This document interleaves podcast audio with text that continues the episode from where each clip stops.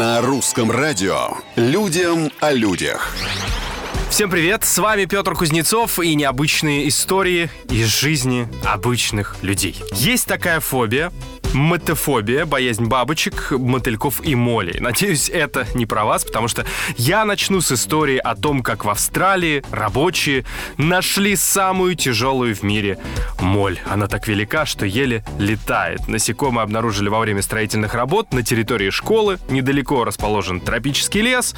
Размах крыльев моли 25 сантиметров, а ее размер как два кулака.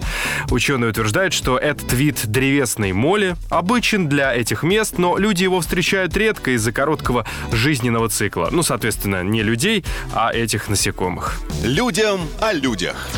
Еще одно необычное происшествие сняли в городе Торренс. Это уже на западе Калифорнии. Стая птиц почему-то резко свернула с маршрута, представьте это, и влетела в один из домов через дымоход. Картина напоминала, ну, не знаю, кадры из фильмов Хичкока. Сотни стрижей кружили над зданием, залетая в трубу камина и летали потом по всем комнатам. Чтобы избавиться от оккупантов, жильцы открыли окна, но птицы почему-то покидать помещение не спешили. Стая оставила пристанище только на следующий день. Так же неожиданно, как и прилетела. Вот что это такое было, а? На сегодня все. Совсем скоро новые истории и новые герои. Пока.